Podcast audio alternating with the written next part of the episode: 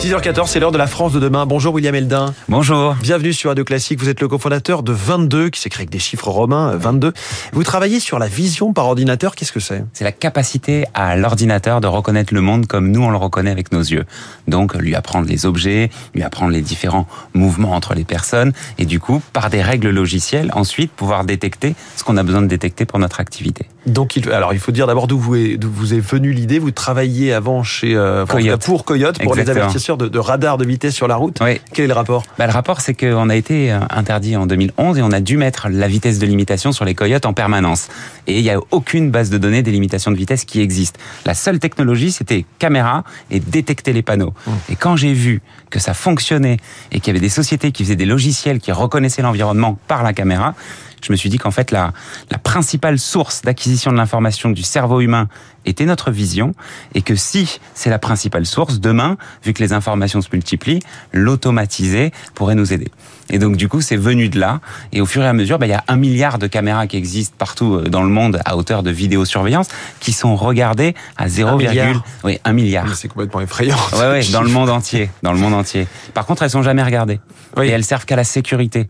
Alors que typiquement, elles peuvent servir à plein d'autres choses. Comme Et, dans et un... même souvent pour la sécurité, on voit un opérateur devant un écran où il y a 16 ou 32 images en même temps. Exactement. Et du coup, c'est pas possible de tout voir. Mm. Donc, l'intelligence artificielle vient finalement nous rajouter des yeux, euh, pas forcément très intelligents, parce qu'il faut lui apprendre avant ce qu'on veut détecter. Mais pour le coup, bah, ça permet de manière très volumique de balayer tout un tas de choses en fonçant vers ce qu'on appelle euh, l'excellence opérationnelle Et pour donc, aider les métiers. Vous, votre technologie, c'est vraiment pas au niveau des capteurs ou des caméras, mais vraiment sur le logiciel. Ouais, c'est ça. Nous, on s'adapte à toutes les caméras, on récupère un flux vidéo et on analyse les pixels pour en faire des objets et pour en faire des, des règles. Quels sont les cas d'usage les plus courants? Parce que vous êtes euh, lancé depuis Oui. 2015. Exact. Alors, le plus courant aujourd'hui en France, et ce qui parle à tout le monde, c'est dans les villes.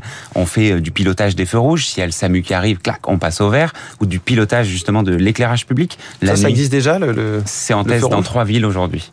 Où ça? Euh, à une, c'est Sergi Pontois, je peux le dire. Le reste, non.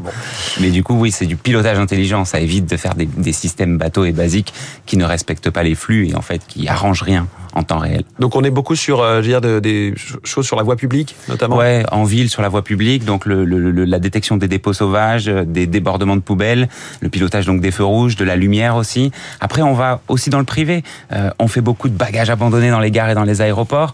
Donc, on détecte en temps réel un bagage qui s'écarte tout seul de son propriétaire. Euh, et aussi, bah là, dernièrement, on va dans le fast-food euh, où on vient aider les opérations en disant que là, il manque un burger dans cette commande, que la table numéro 8, il faut la débarrasser et que la, la, la borne de commande numéro 7, elle fonctionne plus parce que tout le monde s'arrête que 5 secondes devant. Oui, donc effectivement, on peut multiplier les cas d'usage et Ouais. il faut juste y penser, les inventer. Exactement. Mais en fait, c'est ça qui est beau dans cette technologie, c'est que vu qu'il y a les capteurs et que finalement nous on connaît tout ce qu'on aimerait voir de notre activité, ben on peut se mettre partout. Donc cette techno, pour moi, elle va déferler partout, petit à petit, à hauteur et à mesure que nous savons l'accepter. Et euh, ben, on voit hein, là les lois qui commencent à se positionner, etc. Donc euh, je milite et j'insiste pour que ça reste euh, du RGPD et pas de la recofaciale et que ça fasse pas peur à tout le monde. Cependant, les cas d'usage, comme vous l'avez dit, ils sont multiples. Euh, Ce nom, 22, c'est pour euh, 22e siècle ou c'est 22 v'là les flics justement?